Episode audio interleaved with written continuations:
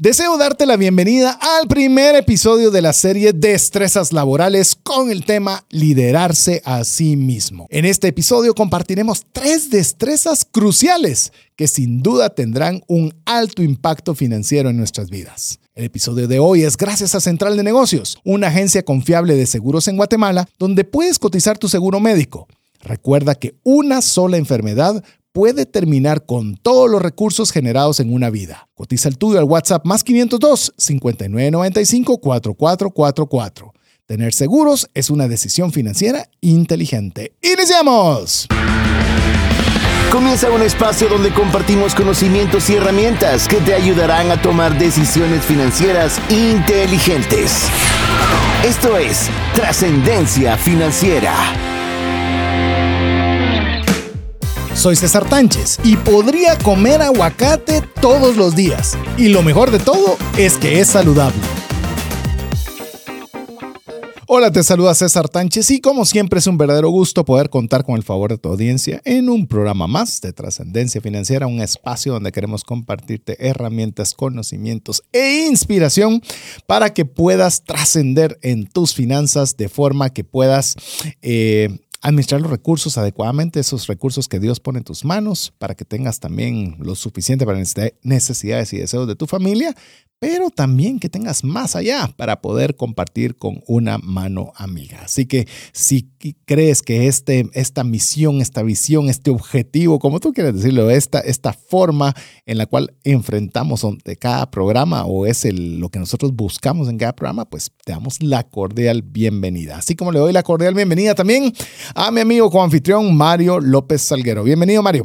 Hola César, ustedes amigos, ¿cómo están? Es un gusto estar en este programa de trascendencia financiera donde nos encanta brindarles contenido, pero más que contenido, que ustedes puedan utilizar la metodología del APC. Si ustedes están con nosotros desde hace tiempo, saben que el APC es donde nos encanta hacer la diferencia. ¿Qué es el APC?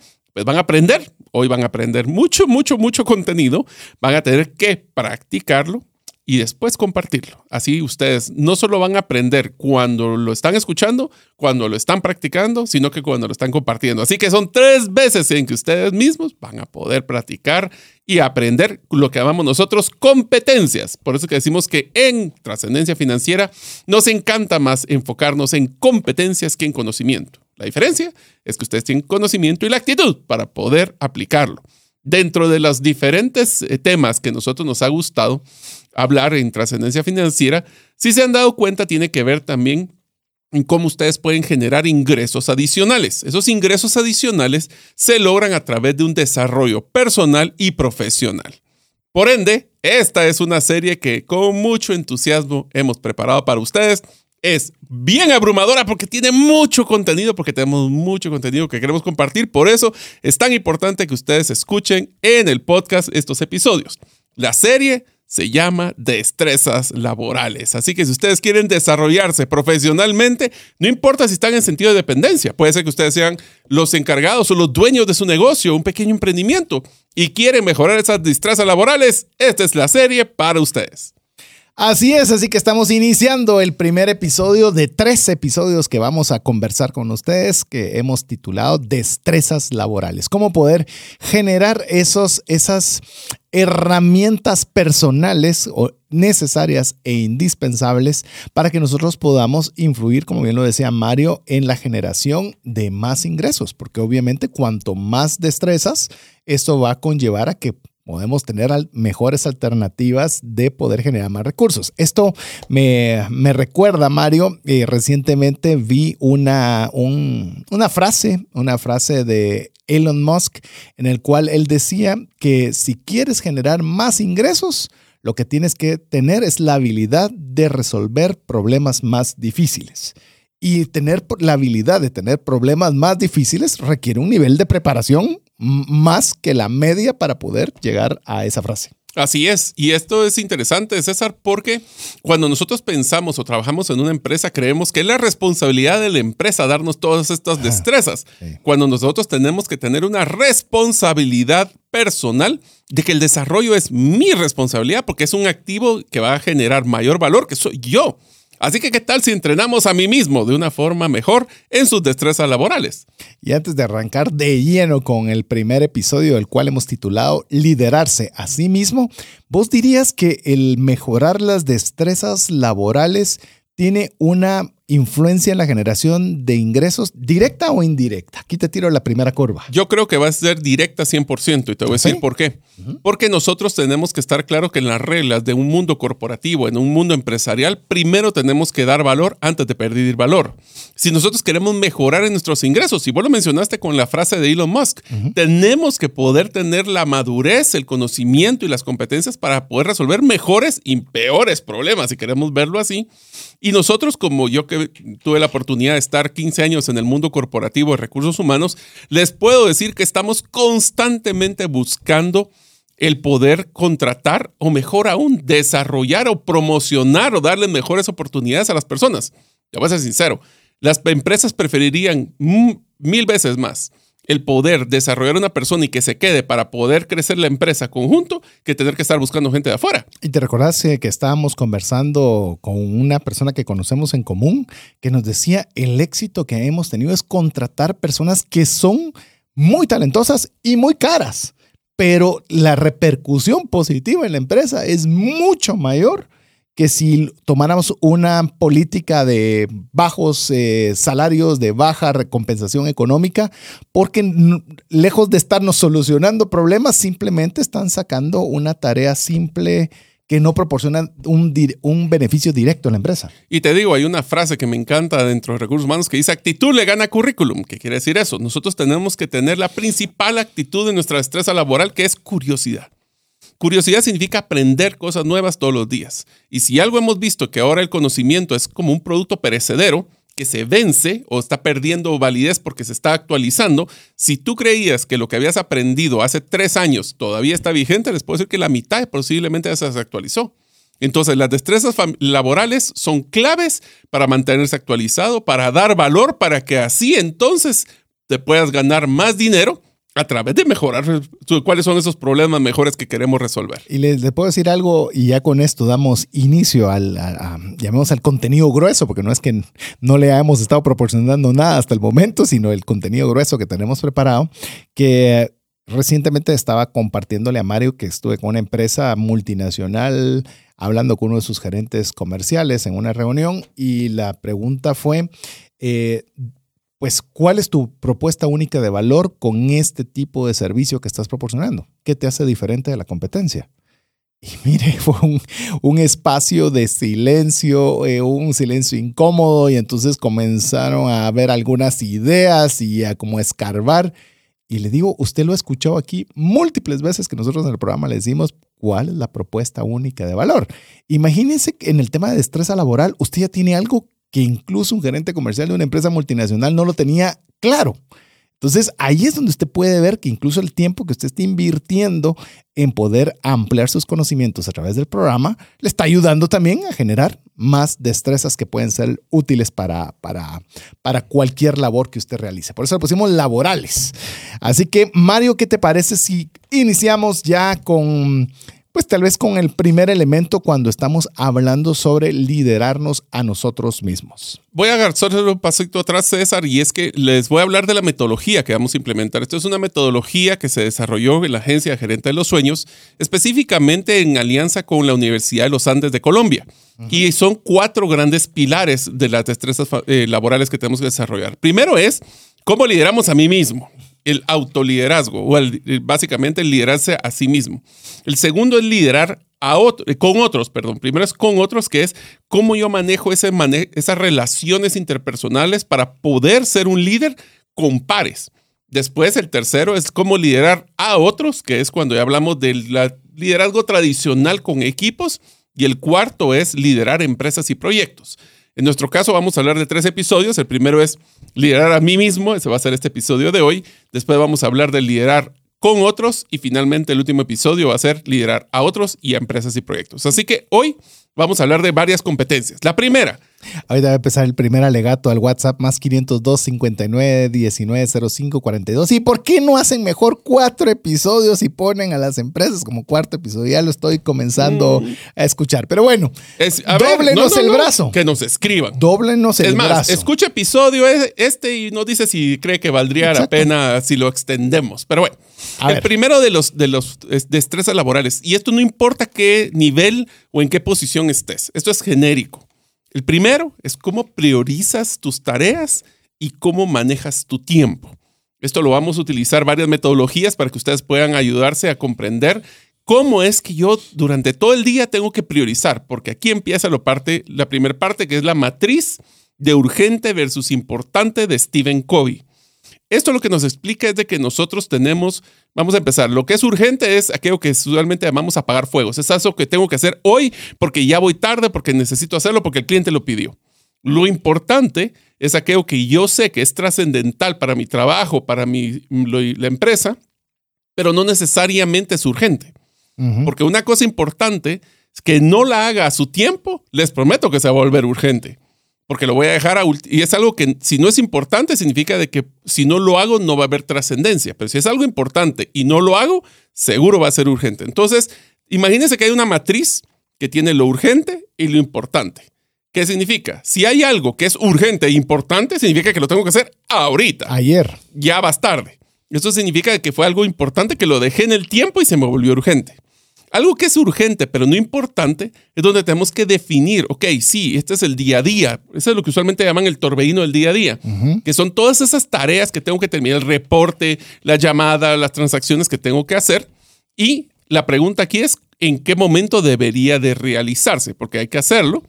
Cuando es importante y no, no urgente, es donde a nosotros nos encanta lo que es esa palabra que va a ser el caos en nuestro manejo del tiempo, que se llama procrastinar. Dejar para mañana lo que debería ser el día de hoy. Y es lo importante, que no es urgente, tenemos que planificarlo y ejecutarlo, porque si no, se va a volver urgente. Y hay un último cuadrante, César, que es el que más nos cuesta, que es el que hay que decirle que no, que son cosas que no son importantes, no son urgentes, pero ahí las tenemos en nuestro listado. Entonces, esas tenemos que aprender a decir que no y desecharlas. ¿Qué pensás de este cuadrante? A ver, hay mucho, hay mucho que conversar sobre este tema. La primera, eh, como arrancó Mario, es con la priorización y manejo del tiempo. Yo creo que todos tenemos un campo de mejora en esa área. Mm. Todos. Eh, hacemos un montón de cosas porque estamos abrumados, pero no somos demasiado estrictos en cómo estamos utilizando el tiempo de tal manera que sea lo más eficiente. Y obviamente este modelo nos ayuda a poder generar esa estructura para poder tomar decisiones. Le voy a decir algo que, que lo hemos visto y es algo que en el caso de Mario, al ser ingeniero, lo entiende mucho mejor, que en mi caso lo tuve que aprender bastante, es eh, hacer un montón de cosas cada día. No es lo mismo que le dedique dos horas para sacar todas las, esas cositas pequeñas de toda la semana. Ejemplo, usted quiere publicar todos los días algo sobre su empresa. Buenísimo. Y usted cada día anda viendo qué se le ocurre. No, mejor le dedica una mañana y va a sacar 700 frases, 700 ideas, 700 cosas y lo va a dejar idealmente planificado para que salga en sus redes sociales el día que usted estipuló. Eso es una forma más eficiente de utilización de tiempo que estar pensando en eso cada día. Porque le, es increíble, porque perdemos mucho tiempo cuando nosotros no estructuramos en base a prioridad y estrategia a la vez. Eh, con Mario tenemos cierto tipo de cosas donde dedicamos una buena cantidad de tiempo porque es más eficiente ese tiempo que estar pues, en llamada telefónica o en Zoom o en actividades donde no avanzamos o avanzamos muy poco por la no utilización adecuada del tiempo. Voy a poner un ejemplo de lo que nos sucede en la radio. Nosotros tenemos una parte que es, es importante, no urgente, que es toda la planificación del contenido. Sabemos de que si no lo hiciéramos a tiempo, no, no crean que estamos así como, bueno, César, ¿y la otra semana de qué vamos a hablar? Estábamos así. Estábamos así, pero empezamos a planificar con tiempo. Eso Correcto. fue importante que le tuvimos que dedicar tiempo. Algo que sea urgente es cuando nosotros no hiciéramos esa planificación y tendríamos que estar así como, bueno, ¿y la otra semana de qué hablamos? Entonces, eso lo rompimos y nos enfocamos a que lo importante era trascendental para que no llegue a ser urgente. Y solo para decirle, ya que Mario habló de una intimidad del programa, eh, nosotros planificamos un año. Es decir, tenemos la idea de qué vamos, no, la idea no, tenemos los títulos de los temas que vamos a conversar. No tenemos el detalle, pero solo el pensar qué temática podríamos nosotros conversar, si lo pensáramos cada semana, sería muy poco eficiente así nos sentamos en una vez y tenerlo todo claramente planificado. Y eso, es nuestra reunión anual. Incluso, te digo, a veces, a veces incluso aquí en temas de radio, eh, llamemos eh, operativo, nos dicen, pero es que ¿cómo logran ustedes tener todo ese avance y tener tanta anticipación? Se oye como una gran virtud, pero a la vez es para nosotros tener más espacio y tener una agenda... Mm, que se maneje de forma más eficiente. Y del otro lado, si nosotros sabemos que tenemos que desarrollar el contenido para estos programas y no lo hacemos a tiempo, se nos vuelve urgente. Exacto. Entonces depende de cuándo decidamos nosotros hacer algo importante, es que se vuelve urgente o no urgente.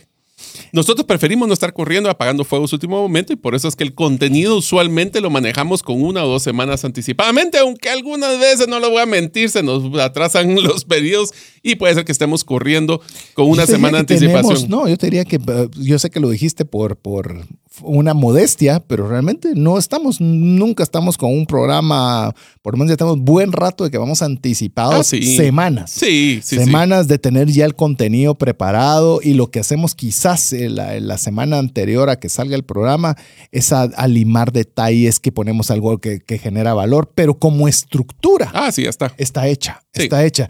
¿Y por qué, eh, por qué le decimos esto? Eh, no porque usted diga, a la que, que pilas iba a decir, pero que... Que Buenos. Buenos, no sé cómo decirle, pero es una frase chapina, qué pilas son, sino decirle que eso lo hacemos nosotros para optimizar nuestro tiempo. Ah, Yo no sé si te ha pasado, Mario, que alguien te dice, yo no sé en qué tiempo haces eh, tener dos programas de radio encima de las empresas y Todas las semanas me lo La preguntan. única forma es estructurando bien el tiempo. Si no se estructura bien el tiempo, eh, no es posible lograr lo que uno desea. Así que como una destreza laboral clave para liderarse a sí mismo, sin lugar a dudas, es la buena optimización del tiempo que usted tiene. Entonces, Y la eso, tarea... perdón, y eso se valora, Mario. O sea, Ah, sí. como a nivel de, de ponerte a pensar en, a nivel de un jefe que vea a, un, a una persona que le tiene que reportar, si ve que su, su, su caja de tiempo está bien estructurada, eso le ayuda a todos. Es- o sea, tiene un impacto directo, visible y notorio. Bueno, te lo voy a poner así. La tarea que les quiero dejar es agarra, hagan esta, esta matriz en su día del, del mañana, lo que van a hacer mañana. Y hagan qué es lo que es urgente, qué es lo que es importante. Y eh, pónganla en esa caja, en esa matriz, todas las actividades que van a hacer. Se van a dar cuenta que mucho de lo que van a estar es posiblemente lo no importante urgente. Y entonces, y se van a dar cuenta que tienen cosas que son muy importantes que no le han dedicado el tiempo. Entonces la pregunta es, ¿cómo le dedico tiempo? Para esto vamos a utilizar la estrategia o la metodología que se llama cajas de tiempo del libro Indistraíble de Nir Eyal.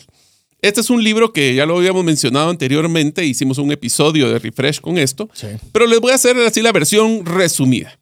Si ustedes quieren que lo importante no se vuelva urgente, deben de dedicarle en una caja de tiempo, lo que quieran decirle 15 minutos, media hora, una hora, dos horas, una mañana, y la tienen que poner en su agenda. Lo importante es que tienen que priorizar no solo los temas del trabajo, tienen que priorizar como lo que es importante como ustedes, como personas, su familia, desarrollo personal, profesional, amistades. Si no lo colocan, les prometo que van a pasar semanas teniendo ese su listado checklist, ¿verdad? El famoso checklist que nosotros tenemos, el listado de tareas que queremos hacer, pero si no le ponemos tiempo, pasan los días, semanas y meses y no se coloca hasta que se vuelve urgente. Y tal vez le voy a añadir un consejo y si usted quiere profundizar sobre el tema de indistraíble, fue una conferencia, le pues, se llama Conferencia TF, que la dio Mario. Específicamente él fue todo el programa conversando sobre esta temática en particular. También lea el libro, ese y es buenísimo, Es de los indistraíble. mejores libros. Ujú. Tengo la dicha de que yo fui el que se lo recomendé a Mario. Sí, Yo le dije, buenísimo. este es un librazo que tenés que leer y Mario se lo apropió eh, y lo exponenció increíblemente. Algo que le puedo decir en el tema de indistraíble es que lo debe de agendar. Agéndelo. Porque si no lo agenda, sí, mañana voy a dedicarle tiempo a eso. ¿A qué hora? de 9 a 10. Bueno, pónganlo de 9 a 10, así, más aún si es una agenda que es compartida, las personas que pueden o le querrían hablar o preguntarle algo, saben que usted de 9 a 10 no va a tomar llamadas o no va a tener reuniones porque tiene algo que hacer. Y utilice obviamente ese espacio para eso. Idealmente ponga en modo avión su teléfono, eh, trate de tener distractores. distractores a manera que pueda concentrarse y como bien lo dice la palabra, y sea usted una persona indistraíble. Así que eso es, Así es. ese es un modelo, si se da cuenta, son destrezas que muchas veces no tenemos. Y, Y- que a la hora de comenzarlas a implementarse, comienza a dar cuenta que usted comienza a ser más eficiente. Ahora, el problema es de que nosotros tenemos un bombardeo. De aquí le voy a dar una frase que no me acuerdo quién fue el que la dijo, pero se lo voy a decir porque me impactó en mi vida. Si ustedes no planifican su agenda, Alguien más lo hará por ustedes. alguien más lo va a hacer por ustedes. No me recuerdo quién fue que lo dijo, pero, Pero lo tengo estoy claro. seguro. Sí, lo- ajá. Entonces, ¿qué es lo que pasa? Sabemos que pueden haber imprevistos. Le voy a poner un ejemplo de dos temas que son importantes. Nosotros con César tenemos una reunión de planificación todos los lunes a tal hora para poder ver lo que nos toca en la semana. Buenísimo. Pero también tengo planificado tiempo con mi hija, con cada una de mis hijas, por separado. Eso si yo no lo pongo en la agenda y lo compartí, y aquí cometí un error y lo voy a compartir con ustedes. Ajá. Yo sí lo puse en mi agenda, pero no se las puse en la agenda de ellas. ¿Y qué es lo que pasa? Yo sentí que había una falta de interés por parte de ellas, pero no fue porque fuera falta de interés, sino que ella no tenía la visibilidad. En el modelo distraíble, el punto clave es, no se vale cancelar ninguna caja de tiempo, porque si la pusiste es importante. Comprendemos que puede haber muchos imprevistos, la puedes trasladar, pero no cancelar. Incluso ahorita Mario puede ver mi computadora y, por ejemplo, el ir al gimnasio, que usted puede decir, quiere el gimnasio. Eh, Aquí está, y eh, Mario aquí lo puede rectificar Sí, sí, para que sí. ustedes lo puedan ver. Está puesto en mi agenda, sí, pero es lógico que va a ser. No, No. es lógico. Si No. no está en la agenda, no, No lo hace. es lógico. Incluso para dedicarse tiempo usted ir al gimnasio de lo que usted quiera. Voy a llamar a mis papás que tengo ratos de no llamarlos. Póngalo en la agenda. Pónganlo en la agenda. Va. Sí, pero solo son 15. Póngalo los la 15. agenda. ¿Quién dice que, que todas las actividades de la agenda tienen que ser de una hora? No, puede ser de cinco minutos Sí. si quisieras. Exactamente. Pero te voy a dar un dato que es bien interesante, amigos, hablando de destrezas laborales. Hay una tarea que es clave que necesito que ustedes pongan en su agenda a partir de hoy. Tienen que dedicarle por lo menos unas horas a la semana, el día que quieran, y le tienen que poner el título que se llama innovación. Y lo que van a hacer es única y exclusivamente dedicarle una hora, no para estar haciendo su trabajo, sino cómo pensar en hacer algo mejor, cómo inventar algo nuevo, cómo poder hacer diferencia en la forma que ustedes hacen las cosas. Llámenle innovación, llámenle tiempo para usted, llámenle tiempo para pensar. Estamos tan abrumados de hacer que se nos olvida pensar. Y papel y lápiz. No se ponga en, ese, en, esa caja de tiempo si no tiene un papel y lápiz, porque hay veces que, por ejemplo, y eso sucede, estoy platicando con mi esposo, quien sea, y mira, ¿por qué no hacemos? Y, y si usted no lo anota, se olvida. Entonces, yo usualmente, si no tengo papel y lápiz, con el teléfono en una nota, pero no se puede perder la idea para que usted tenga ese espacio para poder innovar. De hecho, ahí escuché recientemente una masterclass. Le digo, es una masterclass. De veras que todavía no te la he compartido, Mario, pero quiero ver si lo hacemos hasta un programa donde decía, la ciencia de los negocios se resume en dos cosas muy sencillas. Tener el producto ideal para el cliente perfecto. Y, Así de fácil. No es así de fácil, pero sí. Pues, pero llamemos El es dinámico fácil, es. sí. y, y- y tu negocio es vincular a ambos. Porque si es el cliente perfecto con el producto ideal, va Estás a ser negociazo. sí. Ahora, habiendo dicho eso, es cuánto tiempo, como vos lo decías en el tema de innovación, dedicamos a ver si nuestro producto es el ideal. Si tiene los elementos necesarios para que, como lo decía esta persona y se me quedó grabado, si, si usted tuviera el cliente perfecto enfrente, ¿le arrebataría su producto, sí o no? Pues yo creo que tal vez lo pensaría, yo creo que tal- no entonces es el no ideal. es el ideal. Así es. Entonces, ¿por qué no dedicar tiempo como equipos de trabajo? Como eh, o usted, ¿cómo puedo mejorar este producto? ¿Cómo pueden arrebatármelo de las manos? Y del otro lado, ¿cómo hago para encontrar la persona que más se va a beneficiar de esto que tengo? Y si te das cuenta, unido a lo de innovación, decís, wow, es mucho trabajo lo que hay que hacer para poder encontrar esa vinculación. Es que no nos damos tiempo, César, ese es el problema. Pero miren, una de las cosas que ustedes escucharon en la serie de, de construir nuestros sueños y el de manejo de metas financieras es que está, hay una frase que nos encanta con César que dice, fuera la vista, fuera la mente. Por eso es que tienen que ponerlo en la agenda. Otra recomendación, esa matriz de importante urgente, ¿qué tal si lo ponen para su vida personal y lo pegan en el espejo del baño, en el de la, por ejemplo, en las computadoras, si es algo de la empresa, y ustedes van a poder tener una alineación de ese día, decir, ok, esto es lo importante que tengo que hacer en el día. Eso se llama una gestión de seguimiento, si quieren verlo de una forma más coqueta, pero es, yo por ejemplo, todos los lunes de 7 a 8 de la mañana, hago una, lo que llamo yo un data dump, un montón de información de todos los pendientes, reviso mis, esa es otra cosa, revisen sus WhatsApp viejos, porque acuérdense que ahí puede haber un montón de pendientes, reviso correos, hago un seguimiento de mi semana. Priorizo, pongo qué es lo que es crítico para esta semana, yo lo manejo semanal. Y después hago mis cajas de tiempo. Esto le voy a dedicar tiempo hoy. Otra cosa importante es que si nosotros no hacemos esto, les prometo que ustedes van a tener, siempre van a estar ocupados. Y entonces, al estar ocupados, no se enfocan en lo que es crítico e importante. Por eso, revisen regularmente esas tareas, esas responsabilidades y démonos un seguimiento. Hago el último concepto. Si esta semana ustedes cumplen sus cajas, ¿qué tal si se dan un premiecito? Un cafecito, un dulcito, un descanso. Vayan a la naturaleza, premien a mí mismo, porque entonces van a crear esa inercia de avance en lo importante. Antes de cerrar este primer segmento, quiero darle un consejo adicional que recién lo escucho y me parece fenomenal. Si usted tiene algo que es importante para usted, póngase recordatorios en su teléfono. Mire, hay una app que se llama Recordatorios. ¿Y qué tal, por ejemplo? Y, ah, no dijo usted pues que lo ponga en la agenda. Escuche esto.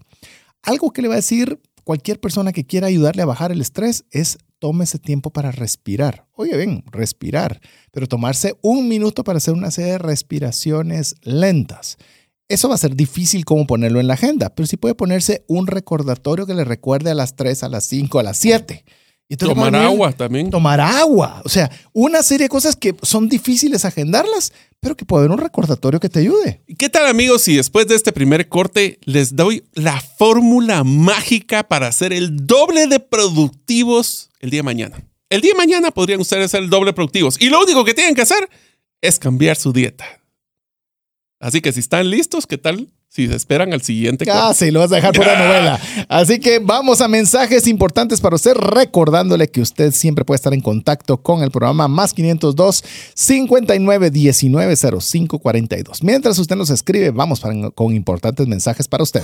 Si sientes que no te alcanza el dinero y que necesitas ordenar tus finanzas, el curso Transforma tus finanzas es para ti. En él aprenderás a gastar con inteligencia, salir de deudas, ahorrar con propósito, generar más ingresos y mucho más. Adquiere el curso en la página cesartanches.com en la sección de recursos. Invierte en tu educación financiera y transforma tus finanzas. Si llegara a fallecer la persona que lleva el ingreso al hogar, ¿se tendrían los recursos económicos para poder seguir adelante? Si la respuesta es no, el seguro de vida es algo imprescindible a contratar. Adquiere un seguro de vida de bajo costo que te devuelva todo lo aportado en 20 años. Cotiza el tuyo al WhatsApp más 502 5995 4444. ¿Sabías que según Employee Financial Wellness, un empleado ocupa más de 144 horas laborales al año lidiando con problemas personales de dinero? Mejora la productividad de tu empresa proporcionándole a tu equipo educación financiera. Solicita una propuesta al WhatsApp más 502 59 19 Si el contenido de este programa te genera valor, compártelo en tus redes sociales. Trascendencia financiera. Queremos agradecer cada uno de los mensajes que usted nos está enviando al WhatsApp más 502 59 19 05 42. Recuerde que si usted desea recibir el podcast directamente a su WhatsApp, es muy fácil, solo nos lo solicita al más 502 59 19 05 42 y guarda ese número entre sus contactos. Si usted no guarda ese número entre sus contactos, no le va a llegar nuestros mensajes. Así que la mejor forma de hacerlo es eh, mandando su mensaje y guardando ese número entre sus contactos. Estamos eh, arrancando con el primer episodio de la serie Destrezas Laborales, en la cual estamos con el primer episodio titulado Liderarse a sí mismo. Hoy es un desafío para mí mismo, porque mí mismo hoy sí le está tocando, por lo menos de momento, aprender la importancia de la priorización y manejo del tiempo, en el cual lo estamos haciendo a través de la matriz de lo importante versus lo urgente, el modelo de cajas de tiempo en formato indistraíble y tenemos una historia, no es una historia, es una receta que tiene que ver con la dieta, imagínese usted, en la cual usted va a poder mejorar estas destrezas laborales. Así que te dejo, Mario, para que nos digas de qué dieta nos estás hablando, qué tipo de proteínas, minerales, qué, ¿a qué te referís? A ver, quiero que ustedes se pongan, eh,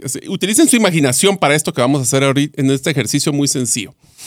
Yo quiero que ustedes les voy a decir que mañana vamos a poder ser el doble productivos. Para eso nos vamos a reunir, en, hablemos en este caso, en un lago que es cercano aquí a la ciudad capital, que se llama el lago de Matitlán, y vamos a ir a hacer un procedimiento de cazar un sapo. El problema es que no puede ser cualquier Vas a encontrar cualquier cantidad. Y, y, sapos mutantes, seguramente. Pero vamos a cazar un sapo. El sapo tiene que tener ciertas características. Tiene que ser el tamaño de su mano. La mano, el tamaño que ustedes tengan. Y tiene que haber comido por lo menos dos moscas. Esas dos moscas, como ustedes no saben si el sapo tuvo desayuno o no, pues vamos a tener que cazarlas y dárselos al sapo.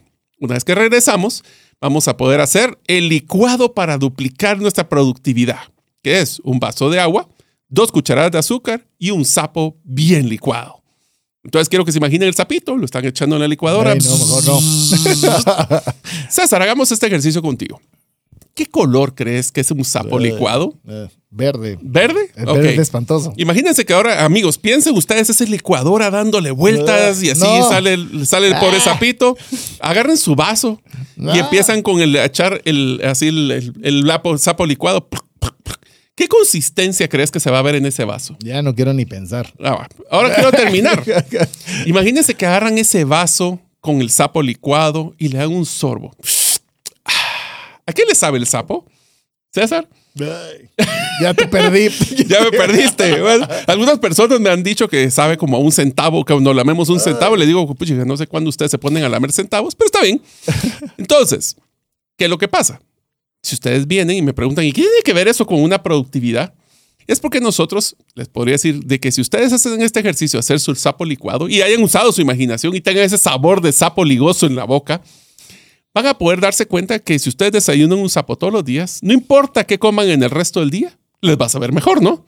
¿O hay algo que te sepa peor que un sapo licuado, César? Eh, no, no se me ocurre ninguna por lo menos. Ok, perfecto. Entonces, ¿qué tiene que ver eso con productividad? Y es que nosotros todas las mañanas, lo primerito que tenemos que hacer para ser efectivos en la productividad y el manejo del tiempo es desayunar un sapo. ¿Qué significa el sapo? Son esas tareas y esas actividades que son las que menos me gustan durante el día.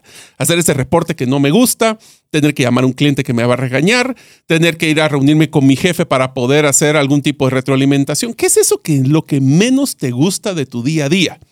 Y eso es lo que tienes que poner en tu caja de la primera hora del día. Por ejemplo, una de las cosas que puede suceder es que si eres una persona que no te gusta hacer ejercicio, pero sabes que quieres mantenerte en forma, pone la caja de tiempo primero en la mañana. Porque te aseguro que si quieres ir al gimnasio en la tarde, vas a encontrar mil excusas para no ir al gimnasio o hacer ejercicio. Entonces, evítense tener que estar pensando todo el día en que me tengo que tomar ese sapo. Eso te hace improductivo porque estás pensando siempre en lo que estoy haciendo correos electrónicos, pero es que tengo que ir a llamarle la atención a una persona, pero solo voy a tener una reunión y después lo pasa todo el día. Y eso lo que hace es que te baja la productividad a la mitad. Así que espero que les haya saboreado muy rico ese sapo. Y como no quiero profundizar más en lo que dijo Mario sobre este tema del sapo, y ya verán algunos que también. Mándenme el comentario, el más 502 59 19 05 42 si les gustó el sapo. La historia del sapo. Mire, eh, yo creo que usualmente nosotros cuando son cosas así importantes, tratamos de dejarlos para, sacamos todas las cosas pequeñas primero y así nos concentramos en esta a totalidad. Esas cosas pequeñas nunca dejan de venir. Así es. Nunca. Y van a tener interrupciones externas. Entonces mejor entrarles de una vez. Bueno o malo. Es decir, porque hay cosas que a veces nosotros sabemos que son cosas que no quisiéramos entrarle hay que entrarle de una vez. O sea, de ese sapo que ya se lo describió mal, tráeselo de una vez. ya ya está tragado, enhorabuena, y el resto del día, pues ya, ya será mejor. Pero si tiene el vaso enfrente, a la le va a hacer, o sea, aparte que de todas maneras se lo va a tener que tomar porque no hay opción, va a sufrir todo el día. Se lo va a saborear todo el día. Sí, va a tener. Ahora, te das cuenta que esta tiene doble función. Una, este, este de, ese ejercicio que acabamos de hacer del sapo tiene doble función. Uno es el hecho de la productividad, pero otro es que utilizamos una estrategia de que nosotros tenemos un recordatorio mayor de las situaciones o de los temas que nosotros convivimos si eso generó una emoción. ¿Por qué? Porque ahorita utilicé la emoción de asco y todo el mundo saboreó ese sapo asqueroso, horrible. Eh pero se van a acordar del sapo. Pues les prometo que se van a estar acordando del sapo. Así como el APC, ahora vamos a hablar del sapo. Bueno, pues una de las siguientes destrezas eh, que tenemos que desarrollar es la inteligencia emocional. ¿Qué tal si le entras? A ver, eh, cuando estamos hablando de la inteligencia emocional, vamos a darle varios, eh, varios elementos importantes que son claves para que usted tenga esa destreza laboral, pero también me hizo recordar que usted puede buscar eh, cuando conversamos con esto junto a Diego Enríquez. ¿Te recordás, Mario? Ah, sí. Fue en el episodio 95. Si usted quiere ir al podcast de Trascendencia Financiera, busque el 95, que esa serie, miren, fue extraordinaria y tuvimos invitados en toda esa serie que la titulamos Las emociones, donde tratamos inteligencia emocional, resiliencia, que tuvimos a Klaus Lito, ¿te ah, recordás? En resiliencia. sí. Tuvimos en el tema de confianza a Marielena Muñoz. sí. Y en el tema del estrés que tuvimos a Georgina Salcido. Fue extraordinario. Ay, La Paz se me había olvidado que tuvimos a Susi Mejía también. Así que busquen los episodios 95, 96, 97, 98 y 99. Antes hacíamos de 5, ¿ya viste? Ya viste, y vos preocupado por hacer solo de 3. Este. Vamos a ver si hacemos tres. Eso nos tienen que empujar.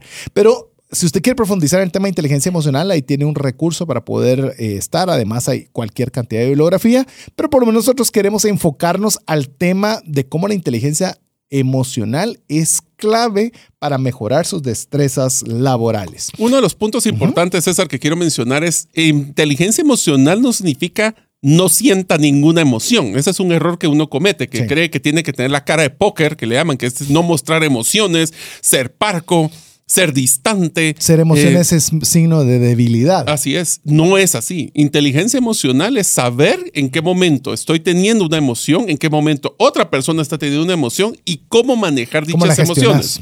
Es un tema de gerenciamiento, si querés verlo una palabra así un poco Por más. eso es que muchas veces nosotros nos molestan cuando este tipo de emociones también, llamemos, una es no expresarlas y la otra es expresarlas de más y que todos tengan que aguantar que yo soy así. Soy efervescente, es que así soy, enojado. O soy demasiado expresivo, demasiado lo que sea. Aquí la inteligencia emocional es una gestión adecuada de las emociones. Así es. Y para ello, pues obviamente una, una eh, inteligencia emocional eh, bien gestionada o bien administrada va a ser un va a ser un requisito indispensable para tener éxito en la vida. Así es. una persona que se deja llevar por emociones es una persona que no le da tiempo a la parte lógica para poder analizar las situaciones. Se deja llevar por las emociones, uno puede tomar decisiones malas. Incluso lo estaba, este, este tema lo, lo, quiero añadir, por ejemplo, cuando uno está con sus hijos. Uno puede ver, por ejemplo, que es un desborde de emociones, ya sea en uno de los casos retraído que no expresa y en el otro puede ser un torbellino de acción y fuerza ambos son buenos, ambos son creación de Dios, ambos traen algo positivo y, el que es un torbellino, él va a derribar mil muros, va, a ir enfocado y no va a tener límites, pero tiene que aprender a gestionar esa fuerza que Dios le ha puesto. Igual al que ha estado muy, muy retraído, también cómo puede también poderlo gestionar para tener las habilidades de comunicación e interacción mínimas. Entonces, si se da cuenta, no solo va a tenerle un beneficio para mejorar su destreza laboral, sino también le va a traer un beneficio crucial para todo lo que usted hace. Ahora hay que platicar de algunas de las habilidades que necesitamos en la inteligencia emocional, como por ejemplo la autoconciencia, que es identificar en qué momento yo estoy teniendo algún tipo de emoción. La autogestión es estoy enojándome, me estoy frustrando, me estoy poniendo triste. ¿Cómo yo logro gestionar dicha emoción? La siguiente es la empatía, donde yo me pongo en los zapatos de la otra persona para identificar qué emociones está teniendo, las habilidades sociales para interactuar con otras, otras personas y todas estas hay que no solo aprenderlas, sino que mejor practicarlas.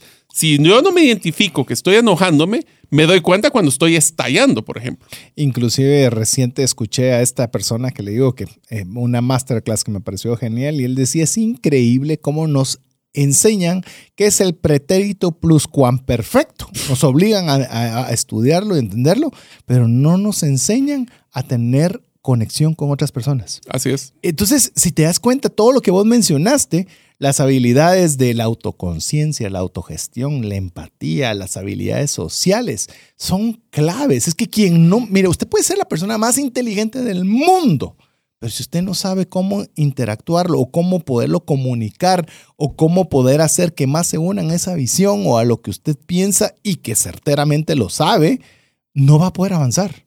Y esas, y esas son eh, destrezas indispensables para cualquier proyecto que usted quiera realizar. Adicionalmente a esto, recuérdense que hay un episodio de trascendencia financiera que hablamos de la economía de la conducta, Sí, donde es conductual, conductual, que era cómo nosotros manejamos el concepto de inteligencia emocional para poder ser eficientes en nuestras finanzas. Una de las cosas que es importante, César, mencionar es que si tú tienes una falta de inteligencia emocional, y hay, ex- hay evaluaciones gratuitas en Internet, que inclusive sobre cómo manejar la inteligencia emocional, pero si tú no careces de esas habilidades, el problema es que vamos a tener serias dificultades para manejar el estrés, para relacionarse con los demás, pero más interesante, para tomar decisiones efectivas. Si yo manejo toda la parte emocional, ¿será que hice todos los escenarios? ¿Investigué lo que tenía que investigar? ¿O porque fue la intuición y es que el, el estómago me está diciendo de que eso es lo que tengo que hacer y me voy de cara y a veces nos metemos en problemas? Y eso, eh, si usted ha escuchado más de Mario que de mi parte, eso no significa que la intención sea mala. O como lo hemos mencionado en un libro que se llama Blink, Así es. aprender a, a confiar con, a veces con ese instinto. Pero ese instinto a veces nosotros lo, le damos Hay que más balancearlo, mérito, hay que más mérito de lo que es. Es que yo tengo la corazonada. De que, la pregunta es, ¿en qué está basada esa tu corazonada? Al menos en posibilidad de riesgo o lo que sea. Entonces, nosotros realmente tenemos que tener en cuenta de que no solo es llevarnos por instinto y tampoco ser eminentemente técnico. Si no me das el estudio por el cual... Bueno, análisis, parálisis. Eh, definitivamente. Y eso va a requerir de que nosotros constantemente estemos trabajando en nuestra eh, inteligencia emocional. Y digo constantemente, porque si nos referimos, Mario, a lo que acabamos de conversar, yo soy 100% autoconsciente, soy 100% me puedo autogestionar, soy 100% empático o 100% tengo habilidades sociales. Mi Ay, respuesta es no, No, a y te voy a decir, una, una vez que tú lograras contestar que sí, te cuento que van a salir cosas diferentes que te pueden hacer los detonantes para tus emociones. Y si pensás que sí, no sos empático realmente. No, o sea, sí. y, y tu autoconciencia puede estar demasiado sobrevaluada. Es decir, es, la inteligencia emocional es algo que debemos de trabajar constantemente nosotros nuestro- con nuestros hijos.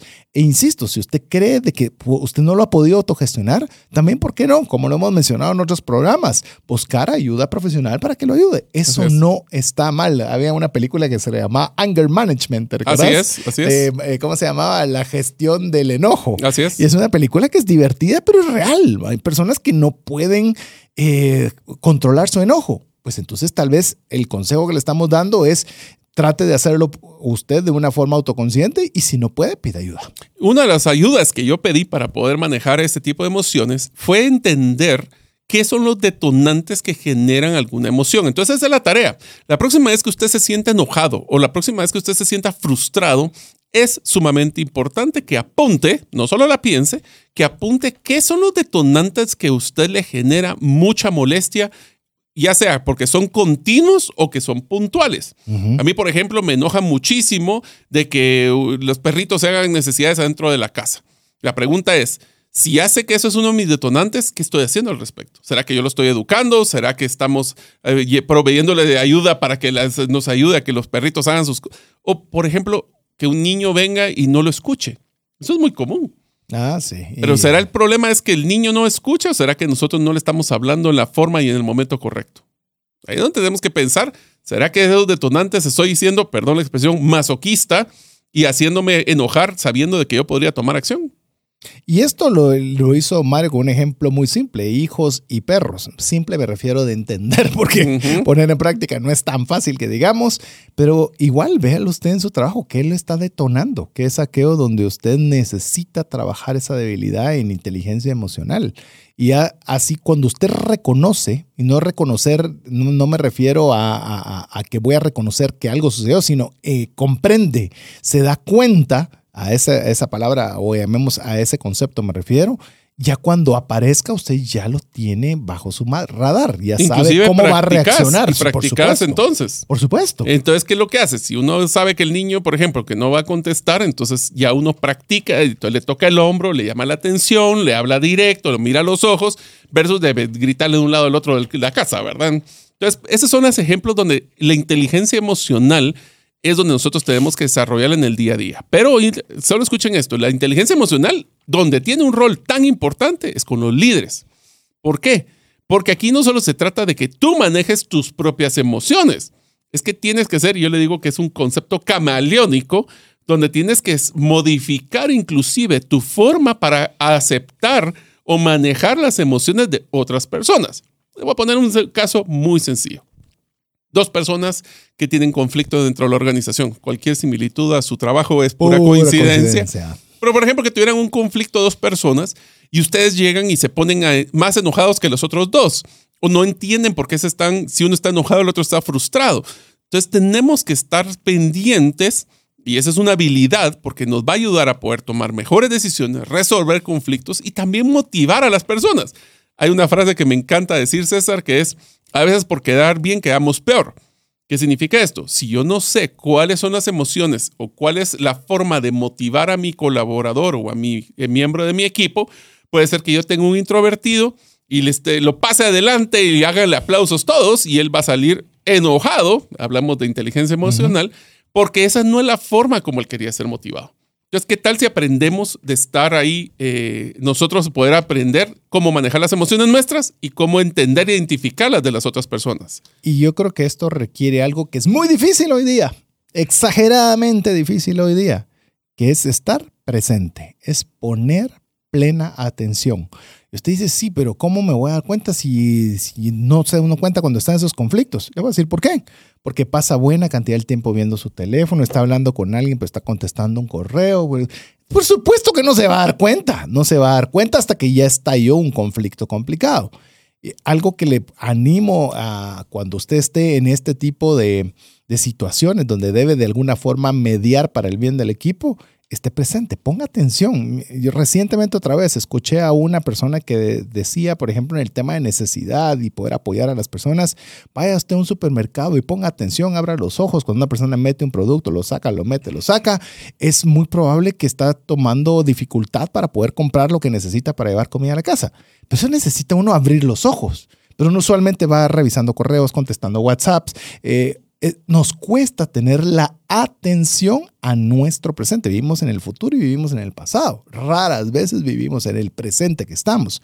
Entonces yo creo que buena parte de poder apoyar a otros en la inteligencia emocional es cuando nosotros nos tomamos el tiempo, como lo decía esta persona, a abrir nuestros ojos y estar dispuestos a ver a nuestro equipo, a ver a nuestros colegas y poder comprender cómo es que les está costando en determinado momento gestionar su inteligencia emocional. Te voy a contar dos historias para que ustedes la puedan aplicar en su vida sobre las dos maestrías que saqué yo, doctorados de inteligencia emocional. La primera es cuando uno de mis jefes me regañó porque yo no había cumplido algo. Tal vez mi jefe estaba frustrado, estaba enojado porque tal vez le llamaron la atención a él. Fue una llamada de atención muy fuerte, pero yo utilicé siempre la estrategia de inteligencia emocional de pensar, ¿qué me quiere decir no cómo me lo está diciendo. Eso es bien importante. ¿Qué me quiere decir? No cómo me lo está diciendo. Porque obviamente a veces nuestros jefes, igual que nuestros clientes y que ustedes son dueños de la empresa, están frustrados, están enojados, ustedes no saben cómo fue su día y de repente explotan, como todos podemos explotar. Pero si ustedes tienen inteligencia emocional, van a poder identificar, está frustrado, está enojado, pero la pregunta es, ¿qué me está diciendo? ¿Cómo puedo solventarlo? Cómo yo puedo manejar mis emociones para poder ayudarle a él a bajarle la intensidad de sus emociones y encontrar una solución. Muchas de las veces cuando tenemos un cliente enojado, lo que único que quiere es que lo escuchen y que le den posibilidades de resolución si se puede. O al menos intención. Por lo menos empatía. Empatía. Así es. Como lo estamos viendo en la inteligencia emocional, como se lo voy a repetir porque son muy, muy, muy buenos. A ver, usted tiene que tener, para poder tener una adecuada inteligencia emocional, autoconciencia, autogestión, empatía y habilidades sociales. Ah, Y la otra historia, solo para Sí, complementar, César, eh, tuve una oportunidad, no voy a entrar mucho a la historia, pero una oportunidad donde yo estaba siendo el gerente general de una empresa, tuve un conflicto con un cliente, mis, clien- mis jefes me dijeron, mira, aquí tenés dos opciones, o te vas de gerente de ventas a otro de las empresas del grupo, o te quedas como gerente general y con todas las implicaciones de que estás con conflicto con el cliente. Yo me fui a gerente de ventas de la otra empresa. Cualquiera persona que hubiera tenido, y no le estoy diciendo que yo fue fácil la decisión, Ni que eso es bueno para todos. no es bueno, pero te lo voy a poner así. Me dio una pausa para poder mejorar y poder crecer después y gracias a esa decisión logré crecer más. Pero muchas personas cuando no son promovidas, por ejemplo, en este caso hubieran considerado como que hubiera sido un despido indirecto porque de gerente general a gerente de ventas es categoría menor. Pero al final del día, si uno tiene una posición de dejar que, las emociones le efervescen, si no me, no me promovieron, ¿será que ese puesto era el correcto para mí o tal vez debería estar buscando en otras áreas? Cuando uno lo dejan, cuando siente que es injusto las cosas en el trabajo, es donde tenemos que tener esa inteligencia emocional y decir, ¿será que yo debería de actuar así? ¿O será que esto es una oportunidad para mí para aprovechar en otra cosa? Sí, yo creo que hay cosas que no podemos evitar. Ese jefe gruñón que no pudo gestionar su propia inteligencia emocional y disparó todo lo que se le ocurrió, tiró sapos de la boca. Oh, estamos vaya, con si no, sapos. sí. Eh, la, la inteligencia emocional es cómo voy a recibir yo toda esa cantidad de sapos que me están tirando. Voy a tener la suficiente Madurez. madurez en el cual voy a decir, perfecto, ¿qué es lo que me quiere decir dentro de todo el saperío que me está tirando? Es esto. Ok, perfecto. ¿Puedo yo hacer algo al respecto? Sí. ¿Cómo puedo hacer yo para que se le baje la- las revoluciones y podamos llegar a algo? Es decir, esto es El que difícil. se enoja pierde. Esto es difícil. Es, eh, como le- eh, esto requiere que todos, no, todos no, usted, porque hoy estamos con el show de Sí. mí mismo, ¿cómo voy a tener la inteligencia emocional adecuada para hacerlo? Y le digo, la vida le va a ser más fácil, mucho más fácil. Bueno, si no lo manejas, te va a afectar en tu salud física Ah, y sí. mental, estoy seguro. Porque si tienes inteligencia emocional, y aquí viene otra de las sugerencias, dejemos de estar acarreando maletas innecesarias. ¿Qué quiere decir esto? Si nosotros tenemos un problema o alguien que se enojó conmigo porque vino de malas y me, no, me, no me contestó cuando le dije buenos días, el que se está amargando es uno. La otra persona posiblemente ni, si, ni cuenta se dio, tal vez estaba distraído, tal vez estaba escuchando música, yo qué sé. Pero lo importante aquí es dejemos de estar acarreando equipaje emocional que no nos genera beneficios. Esa es una de las habilidades que a mí personalmente me, me esforcé en tratar de no acarrear ese equipaje emocional. En algunos temas de mi vida soy más eficiente que en otros, pero trato de que si me caigo me levanto rápido, si me enojo trato que se me pase rápido, porque si no, el que se está remordiendo el hígado es uno. Y yo creería que algo que va a ayudar y usted dirá no tiene relación, pero sí la tiene, es que le animamos a que usted pueda hacer ejercicio. Ejercicio, ¿sí? Así como lo oye. ¿Por Físico y mental. Físico y mental. Y me, voy a, y, me, y me voy a centrar ligeramente en el físico. Así pues no tiene nada que ver.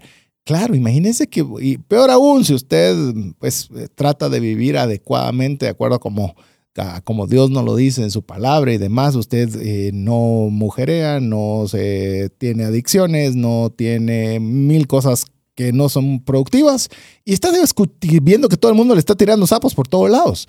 Usted tiene que tener una forma también de cómo poder liberar ese estrés, cómo poder, porque si no la inteligencia emocional necesita de, la, de, de las capacidades físicas de que el cuerpo pueda sacar en esfuerzo, en ejercicio, toda esa cantidad de hate, dirían los, los, los millennials, que usted está recibiendo. Entonces, el ejercicio es clave. Y eso se lo digo mucho a mi estimado amigo Mario en tema de ejercicio, en el tema de hobbies, en el tema de descanso mental. Porque si nosotros no lo hacemos conscientemente, comenzamos a afectar esa inteligencia emocional que repercute sobre nuestro trabajo, que repercute sobre nuestros ingresos, que repercute con la familia, repercute por todos lados. Imagínate, César, una de las áreas que más necesita inteligencia emocional son los equipos de ventas. O sea, después de haber recibido 10 clientes que le dicen que no, ¿cómo puedo yo estar feliz y contento para tratar de, de actuar con el siguiente? Por eso es que evitar las emociones puede ser dañino.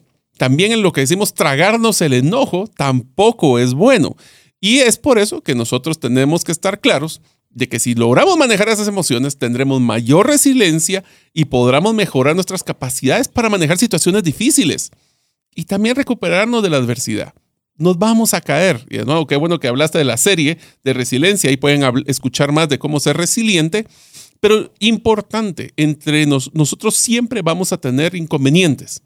La pregunta es, ¿será que, y voy a usar una frase que utilizamos con César, ¿Será que lo que queremos es tener mejores problemas cada día? Sí, lugar a dudas. Y si no, también vea el programa Refresh, donde hablamos los valores de Mario, donde, bueno, le dedicamos un segmento completo al tema de la resiliencia como parte de sus valores fundamentales. Así que, pero bueno, vamos a ir a un mensaje importante para usted, no sin antes recordarle de escribirnos al WhatsApp más 502 59 19 05 42. Regresamos en breve. Una sola enfermedad puede acabar o destruir con considerablemente el patrimonio que te ha tomado una vida construir. No permitas que eso suceda y contrata un seguro de salud que te permita tener acceso a los mejores hospitales del mundo y con cero deducible en hospitalizaciones en Guatemala. Solicita una cotización al WhatsApp 5995 4444. Si sientes que no te alcanza el dinero y que necesitas ordenar tus finanzas, el curso Transforma tus finanzas es para ti. En él aprenderás a gastar con inteligencia, salir de deudas, ahorrar con propósito, generar más ingresos y mucho más. Adquiere el curso en la página cesartanches.com en la sección de recursos. Invierte en tu educación financiera y transforma tus finanzas. ¿Deseas aprender a invertir en criptomonedas y no sabes por dónde iniciar? El curso Realizando tu primera inversión en criptomonedas te guiará desde cero hasta realizar tu primera inversión. No necesitas experiencia o conocimiento previo. Adquiere el curso en herramientasprácticas.com e ingresa el código Bitcoin Economics para poder obtener 5 dólares de descuento. Apliquemos juntos el APC de trascendencia financiera. ¿Qué significa APC? Aprender, practicar y compartir. Queremos agradecer cada uno de los mensajes que usted nos envía. WhatsApp más 502 59 19 05 42. Ya Mario le ha dejado dos tareas, uno por segmento. Vamos a ver si deja la tercera tarea en el tercer segmento, en el cual estamos en el primer episodio de la serie de estresas laborales, en la cual estamos conversando al respecto de liderarse a nosotros mismos, liderarse a sí mismo, o dicho de otra forma, liderar a mí mismo que usualmente es el más difícil de liderar. Si usted cree que hay que liderar a otros, arranquemos por... Liderar a mí mismo. Por liderar a mí mismo. Por, por algo me gusta también esa eh, historia que cuenta Jesús en la Biblia y dice, ¿por qué te estás preocupando de un, un pequeño heno en el, en el, ojo de alguien más cuando tú tienes volcanes de heno en tus propios ojos? es una buena forma de decir, todo debe arrancar primero desde dentro antes de nosotros querer siquiera pretender cambiar el mundo, como lo diría Pinky Cerebro. ¿Qué vamos a hacer el día de hoy? Conquistar el, mundo. Así que eh, les comento brevemente, hemos hablado sobre la importancia de la priorización y manejo del tiempo, las cajas de tiempo de, a nivel de indistraíble y dedicamos todo el segmento anterior al tema de la inteligencia emocional que comprende y no se limita a la autoconciencia, la autogestión, la empatía y las habilidades sociales. Así que con esto vamos a entrar a lo que es el tercer elemento clave para poderse liderar a sí mismo y este es digno de una serie, pero bueno, tal vez es el entremés para, para que nos agarremos calor con este tema que es la buena toma de decisiones. O si quieres, dejémoslo más, general, toma de decisiones, porque uno toma decisiones que pueden ser equivocadas como pueden ser correctas. o no tomar decisiones. O no tomar, decisiones, que es una decisión. Así es. Para una de las cosas que tenemos que hacer con el vínculo del tema anterior de inteligencia emocional es que nosotros tenemos que comprender que existen dos sistemas de pensamiento en cada cerebro de, nuestras, de nosotros como personas. El primero es lo que llamamos un sistema que le llaman número uno, que es el de rápido, intuitivo, que es el emocional ese es donde empieza la inteligencia emocional a tener cuidado. Y el segundo es uno que es tal vez más lento, deliberado y lógico. Esto está basado en un libro que se llama Pensando rápido y lento de Daniel Kahneman. Esto importante es mencionar, César, que los dos tienen su razón de ser y los dos sirven. Si nosotros fuéramos una máquina que solo pensamos con el sistema 2, que es lento, deliberado y lógico, ¿será que nosotros podríamos tener empatía con alguien más? Difícilmente. Pero si nos dejamos llevar todo por el sistema 1, que es rápido y emocional, ¿será que nos damos el tiempo para pensar las cosas? Ambas son cruciales. Ambas son cruciales. Eh, sin embargo, le podría decir una enorme mayoría podemos decir que las decisiones o la toma de decisiones están en el sistema 1. Usualmente queremos las respuestas rápidas, queremos que todo funcione inmediatamente y lo hago, primero lo hago, luego pregunto, o como lo decimos coloquialmente, pido perdón en lugar de permiso. Eh, tomamos cuenta que cualquiera de los dos sistemas extrapolado o extralimitado puede serle de problema. Lo importante es que nosotros, por eso es bien interesante la autogestión o liderarnos a nosotros mismos para que nosotros tengamos un adecuado balance entre lo que Daniel Kahneman nos dice, sistema 1 y sistema 2. Y a través de esto, este, este mismo autor, a través de este libro, nos habla sobre el tema de los sesgos. A mí me, me gusta mucho el tema de los sesgos, porque aunque nosotros creemos que no tenemos sesgos, a ver, voy a hacer tal vez un, paso atrás, pero voy a entrar un paso atrás. ¿Qué es un sesgo? Un sesgo es, y quiero que imaginen ustedes eh, cuando están viendo un paisaje y se ponen unos anteojos, unos anteojos oscuros o anteojos que tengan algún tipo de mancha. Se van a dar cuenta que no ven todo claro. Un sesgo es esa, esa bruma, esa, esa, esa mancha, que queremos verlo de nuestro cerebro, que nos da un contexto diferente basado en lo que nosotros creemos del pasado que es que está sucediendo. Por ejemplo, si César me saluda, yo le voy a decir hola con mucho gusto porque sé que lo he saludado muchas veces antes. Pero si César fuera una persona que nunca me saluda y de repente me dice hola, diría yo, aquí es raro, está pasando. La misma acción, diferente sesgo. Inclusive hablamos de sesgo financiero. De, de, hecho, te digo que vamos a tener efectivamente un tema de sesgo financiero, todos los tipos de sesgo que hay. Así que le ofrecemos hacer un programa de refresh dedicado al tema de los sesgos financieros. Es tan amplio, solo para que usted sepa, en el tema de sesgos que se puedan, eh, llamemos de alguna forma, establecer como categorías hay 50 variedades de sesgo que se pueden fácilmente delimitar. Imagínate qué increíble cómo nosotros podemos estar sujetos a sesgos. Le vamos a hablar, para darle una idea, le vamos a hablar de tres tipos de sesgo de esos 50 y si usted quiere están enfocados a laborales, en este caso. Laborales. Ya vamos a hablar después de financieros, pero para, para el tema de destrezas financieras, veamos estos tres. ¿Qué te parece si arrancamos con el primero, que es sesgo de confirmación? Sesgo de confirmación se refiere a la tendencia de las personas a buscar, interpretar y recordar información de manera que confirme sus creencias y opiniones previas. Este sesgo hace que las personas prestan atención a la información que respalda su punto de vista, nada más. O sea, todo lo demás que no me valida, y pues, básicamente ignoramos o descartamos cualquier evidencia que nos contradiga. ¿Esto qué quiere decir?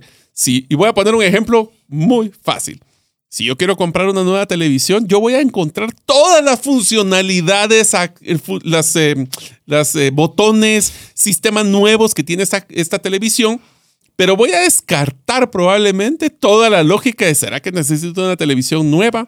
Es que ya no se mira con los celulares nuevos, es que yo necesito el lapicito para apuntar y cuántas veces realmente utilizan esas funciones, pero entonces descartamos todo lo que me va a cuestionar, lo que quiero tomar decisión y acepto todo lo que me va a validar que esta decisión es la correcta. Esto me hizo, voy a hacer una, una parte jocosa dentro de lo que, eh, lo que Mario dijo en cierta ocasión. Estaba, me cuenta un amigo, me dice, mira, estaba en la sala de ventas y estaba un vendedor, uno de mis mejores vendedores, pues vendiéndole un artículo a una persona que entró a la sala. Y yo estaba viéndolo desde lejos con orgullo porque sé que es de mis principales vendedores y le decía, mira, este tiene este atributo y tiene este alineamiento y tiene este estándar, tiene todo lo que te puede, eh, le dice, todos los estándares habidos y por haber. O sea, y- y- y me dio risa si usted no entendió lo jocoso. Es que obviamente no puede darle algo que no existe aún, un estándar. Como que dice, te compre estos estándares y, y podrá Y todos los que te todos inventes. los que te inventes. O sea, Bueno, te lo voy a poner con otro, otro caso de un presidente de Estados Unidos que llegó con la prensa y les dijo, espero que tengan listas las preguntas para las respuestas que quiero dar. Sí, sumamente claro. Eh, tenga cuidado. Cuando tiene ese sesgo de confirmación es cuando usted quiere pedir consejo, pero solo para que le confirmen lo que usted piensa o lo que usted quiere. Para validar lo que yo ya sé. Exacto. Si eso usted va con ese objetivo de que él me tiene que confirmar lo que yo quiero, no es un consejo. Lo que usted está queriendo es validación. como Y eso será una forma de hacer una buena decisión. Si usted quiere un consejo, tiene que estar abierto a que van a haber alternativas Así y es. que puede ser la alternativa que no le guste. Y si es una decisión tan obvia, pero es que es obvio, tal vez no lo es tanto. Y por eso vea opciones para poder definir si es la mejor. El siguiente sesgo es el de disponibilidad.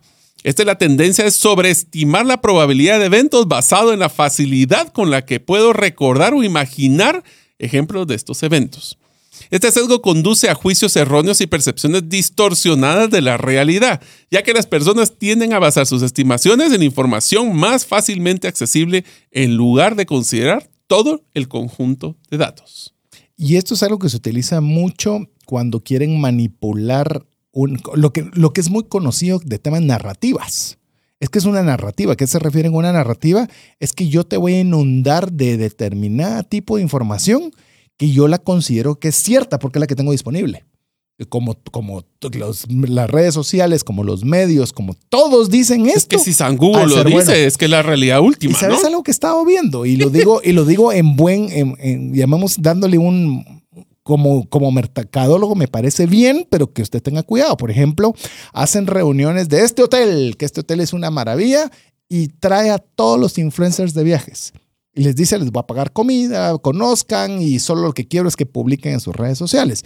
De repente ese hotel le aparece a usted por todos lados, que como es la información que usted tiene disponible y como lo que usted no sabe es de que a él le pagaron su comida, su almuerzo, quizás al- algún detalle adicional, y usted dice, así sale en todos lados, seguro es bueno. Eso se llama el sesgo de la disponibilidad, que nosotros solo estamos consumiendo aquello que tenemos disponible, porque salir de lo disponible, eso, eso requiere trabajo, requiere salir de la zona cómoda y ahí es donde usualmente podemos encontrar la verdad. Le digo algo que es algo que hago yo. Usted sabe que a, tanto a Mario como a mí nos gusta el tema de Bitcoin.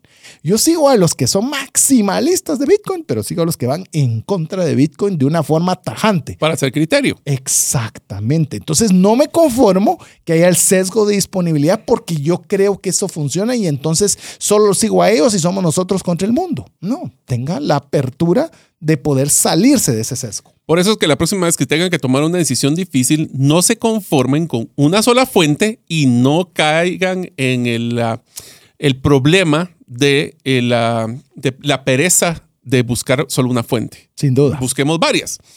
Eso nos trae también a uno de los sesgos que es- le diría yo uno de los sesgos más complejos, que es el efecto de anclaje, que describe cómo las personas pueden verse influenciadas por una cifra o información inicial, el ancla. Piensen cuando están haciendo una negociación y les tiran el primer precio. Ese Sobre es ese ancla. precio va a ser el ancla donde van a estar diciendo o muy caro muy barato. Y eso significa también que va a ser el punto de partida para toma de decisiones y a inclusive realizar estimaciones. Cuando se presenta una cifra inicial, las personas tienden a ajustar sus juicios a partir de esa cifra, incluso aunque no sea relevante para la situación. Esto puede llevar a tener estimaciones o decisiones sesgadas. Esto lo pongo de una forma muy sencilla. ¿Qué es caro y qué es barato para usted? Sí. Ese es un ancla. ¿Qué es, el caro? ¿Qué es un carro caro para usted? ¿Qué es un carro barato para usted? Y esto se va a dar cuenta que todo tiene que ver con el efecto, el efecto de anclaje. Déjeme ponerle un ejemplo, un ejemplo con esto. Si alguien viene y le dice, vamos a negociar por un terreno, algo que sea más abstracto, un terreno, perfecto. ¿Y cuánto está por el terreno? Yo te digo 100 mil. Entonces, al tener el número 100 mil, eso ya hi- hizo un ancla. Ujú. Entonces significa que yo que quiero, que estoy interesado en el terreno, sé que debería pedir más o menos un 10 o un 20% máximo de descuento. Eh, quizás la persona que puso el ancla esté esperando que usted le negocie de un 10 o un 20% y él sale con la propuesta que él quiso porque puso un ancla considerando que usted no va a venir con una oferta descabellada del 50%, por ejemplo. Entonces, Porque eh, ya está muy lejos de la referencia que se puso. Exacto. Entonces, esto téngalo usted bien en cuenta cuando a usted le ponen un ancla o cuando usted va a poner un ancla. Porque aquí lo importante en el caso de... que de funciona en nosotros- ambas partes. que funcione bien, que funcione bien, pero que, que no, tampoco nosotros nos dejemos llevar por ese sesgo del efecto del anclaje. Uno de los temas, ya cambiando del tema de sesgos, que es crítico en la toma de decisiones, no voy a parar mucho porque hay un episodio completo en el tema de economía y comportamiento, es que recuerden que las personas tienen una, una aversión más grande a perder que lo que, que es ganar. Y eso significa de que cuando ustedes tengan una toma de una decisión, tienen que utilizar ahí sí el, el- cerebro 2, llamemos el sistema 2, para hacer una parte analítica, decir, por ejemplo, si ustedes tienen un negocio y ustedes han invertido una cantidad, pero no está saliendo adelante, hay que ser parco y decir, no tanto qué voy a perder de lo que ya invertí, sino cuánto dinero más perdería si no tomo una decisión hoy. Ese tipo de decisiones más lógicas, analíticas, son claves para poder tomar decisiones correctas. Y en buena medida, y lo platicaba recientemente con una persona, me decía, hay una decisión financiera, que tengo un determinado tipo de patrimonio, en el cual si yo eh, vendo uno, un patrimonio A y, lo, y ese recurso lo pongo en el patrimonio B, me daría más recursos que tenerlos divididos. Pero aquí viene el tema emocional, donde dice, sí, pero yo no quiero perder un activo, no quiero perderlo. Sí, pero tiene más lógica porque voy a generar más recursos, pero tengo mejor retorno en este, invirtiendo en, este, en esta propiedad B. Y ahí es donde nosotros nos damos cuenta que el, el no querer perder, la aversión a la pérdida, muchas veces nos limita de tomar decisiones financieramente y Inteligentes. aparentemente sensatas. Como diría, como diría en trascendencias financieras, decisiones Decisiones financieras financieramente inteligentes. inteligentes. Hay un tema que te tengo una mala noticia, César. ¿Sabes quién es la persona que más nos miente? Mí mismo. De verdad. Sí. Nos mentimos nosotros ¡Ja! mismos. Somos los mentirosos más grandes. ¿Por qué? Porque se han dado cuenta ustedes, amigos, que a veces ustedes recuerdan eh, hechos o situaciones diferentes de lo que en realidad sucedió o muy diferentes de otras personas. O vas cambiando la narrativa poco a poco. Nos convencemos a mí mismo. Sí, Ese es el y problema. y lo sabes. Decís, esto no sucedió tan así, pero no se ve tan mal si lo cambio ligeramente por acá. Es y que atrapé un pescado gigante de un tamaño que tal vez es el tamaño de la mano, pero yo lo vi como que hubiera sido un tiburón gigante, ¿verdad? Ese era es un, un, ejemplo. bobolgopi, era, era un whoopie. Era un guppy. Y eso es por eso que tenemos que tener claro que la introspección puede ser engañosa. Nosotros nos damos cuenta que confiamos demasiado en nuestros propios pensamientos y juicios sin reconocer que nuestras emociones y perjuicios pudieron haber sesgado totalmente la situación. Y, eso veces- pasa mucho cuando, sí, por ejemplo, utiliza el cerebro, fíjate que tiene un concepto muy interesante. Nos encanta hacer eh, shortcuts, o sea, hacer como Eh, guías eh, rápidas. sí, o atajos. atajos. Atajos. Entonces nos gusta hacer atajos. ¿Será que esta situación que estoy viviendo se parece a alguna situación del pasado? Y nos encanta decir sí y entonces ha- hacemos como que todo va a ser igual. No nos tomamos el tiempo de cuestionar. ¿Y qué tal si esa situación anterior estaba como que medio borrosa porque nosotros idealizamos lo que había pasado? Tomamos decisiones equivocadas. Y hay veces que nosotros nos tomamos el tiempo para poder preguntar a varias personas y que nos den su opinión y consejo. Y escuchamos que todas dicen que no, pero nosotros todavía seguimos insistiendo de que mi narrativa vendida es que sí. Y eso no implica que usted no siga esa intuición, ese propósito, eso lo que usted quiera Que y la que pueda balancee. tener éxito. Sí, pero la balancé. Pero no se deje eh, engañar por usted mismo. Así Esa es. sería tal vez la de que se tiene que vender usted mismo la idea. Tenga la apertura dentro de usted mismo de cuestionar. Y así que, ¿qué tal si empezamos, César, como para poder darles un par de temas ya puntuales de mejora con temas de decisiones? ¿Qué tal si les damos unas recomendaciones para tomar mejores decisiones? A ver, arranco con la primera que esa me gusta y es una de las que usualmente cuando tengo la oportunidad de dar conferencias en las empresas para la buena utilización del dinero, es una que repito y repito. Y digo, debería ser un estilo de vida para las personas. Y pregúnteme qué es un estilo de vida. Ay, qué bonito se oye el tema para, para un refresh. Ya, ya se me quedó para, para ¿Cuál guardarlo. estilo, a ver si cuál no lo estilo de vida debería yo manejar o Eh, poder aspirar? ¿Qué es un estilo de vida? ¿Qué hábitos deberías tener? Ya se me está ocurriendo. Pero bueno, que es evite las decisiones impulsivas. Mire, de nueve de cada diez, no le estoy diciendo, le estoy diciendo eh, lo que yo estimo, no me va a preguntar dónde está la fuente. Nueve de cada diez decisiones impulsivas son erradas cometemos errores. La impulsividad no es buena. En las finanzas es grave. Es, ah, me ofrecieron que es el último apartamento. Ya no hay más. Es una oferta única que jamás volverá a ser. Y va a comprometer. El último vaso de agua en el desierto. Pero imagínate, va a ser la, una decisión que te va a tomar 20 años y muchas veces tomamos el impulso por 15 minutos de tomar una decisión de un compromiso que vamos a pagar 20 años. Yo no estoy diciendo que no se den oportunidades, no estoy diciendo que sea malo comprar un, pero evite hacerlo impulsivo. Analícelo. Tómese el tiempo, para pensar. Así es. No deje, Siempre. No deje que el, el, cerebro que esté trabajando solo en ese sistema uno, que es el rápido impulsivo. Es más, voy a cerrar este, este tema con este ejemplo. Cuanto más alto sea el valor de lo que usted quiere adquirir, más tiempo para pensarlo entre más alto sea la decisión que tiene que tomar en su trabajo, más tiempo tómese para poder analizarlo. No le deje que lo presiones, que a veces todos quieren, pero decime algo. Aprende a decir que no. Incluso les voy a contar una intimidad rápida en lo que vos preparas el siguiente, Mario. Eh, hay algo que mi esposa al inicio le molestaba mucho de mi persona y después lo comprendió y de hecho ya vio por qué lo hago, porque me ha funcionado bien, que es, hay que resolver esto. Tranquila, urge para hacer un No, entonces pensémoslo, despacio. Pero hay que tomar, tranquilos. Chill. Chill, despacio, relax. Y mire, me he dado cuenta, y por, como por eso es que lo he practicado, y mi esposa se dio cuenta a base de convivir conmigo, es que la enorme mayoría de cosas se solucionan. Se solucionan.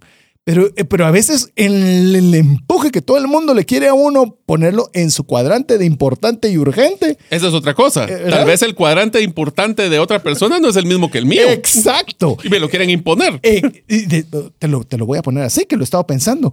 ¿Para cuántas personas de trabajo, de familia, de relación sentimental, de lo que querrás, caes vos en el cuadrante de importante y urgente?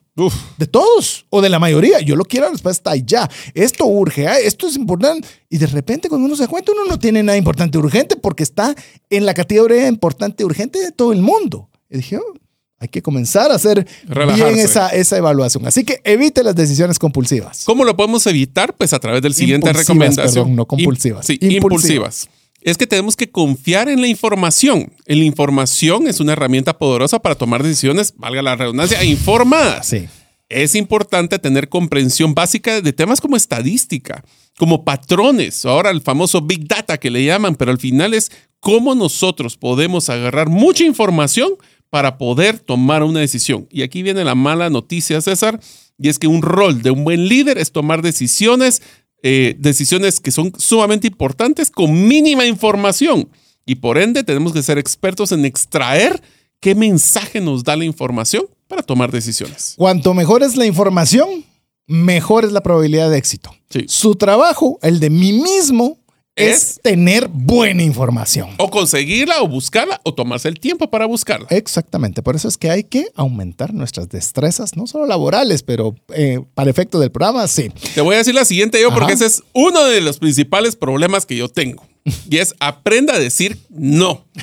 Me consta. Ah, fui, por eso te quise agarrar ese. A menudo, no me dejaste que yo te la tirara. No, yo la tomé. Mi mismo. Mi, mismo comprende que mi mismo está mal.